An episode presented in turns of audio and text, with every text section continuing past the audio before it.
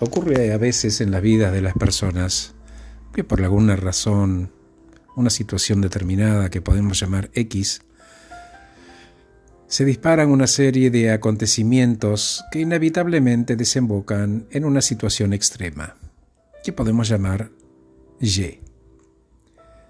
Es decir, esta persona está en la X, sale de la X y siente que se va resbalando hacia la Y. Y dice, me resbalo y no puedo frenar.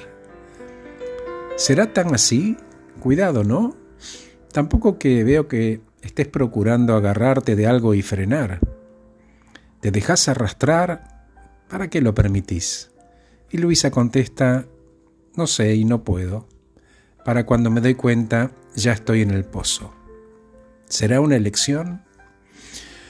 Un ejemplo, una persona se siente triste, siente que no puede, que el mundo está en su contra o que todo confabula para que le vaya mal y se victimiza y que se está resbalando algo profundo y oscuro.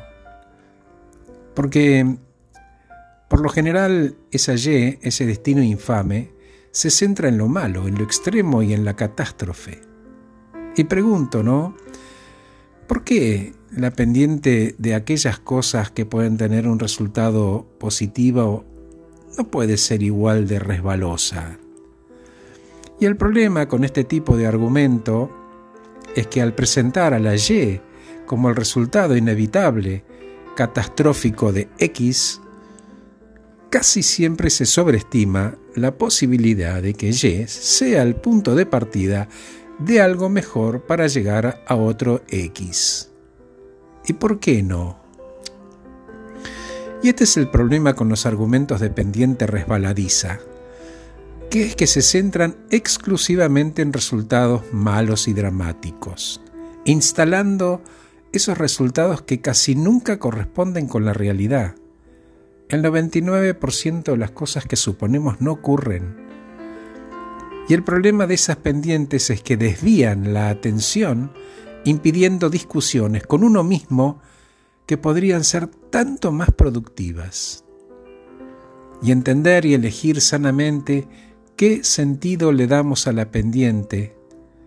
Ocurre cuando se hace con buena fe, evitando el auto boicot. La clave es que los argumentos de pendiente pueden ser estructurados a propósito para aprovechar tanto nuestros propios miedos como nuestros medios. Sea cual fuera tu postura, en cualquier asunto, es fácil inventarse un resultado extremo que se adapte a tus propósitos. Y tus propósitos, por una vez, pueden ser buenos.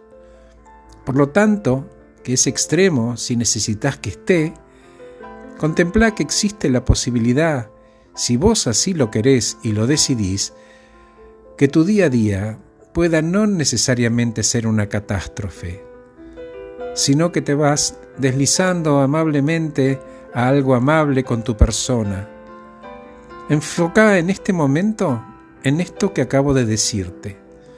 Cerra los ojos, escucha la música y sea amable y amoroso con tu persona. Imagínate que vas deslizándote algo muy bueno, algo muy pleno. Gracias por escucharme. Soy Horacio Velotti. Gracias por estar ahí. Acabo de regalarte este podcast titulado las pendientes emocionales. Te dejo escuchar la música. Te abrazo.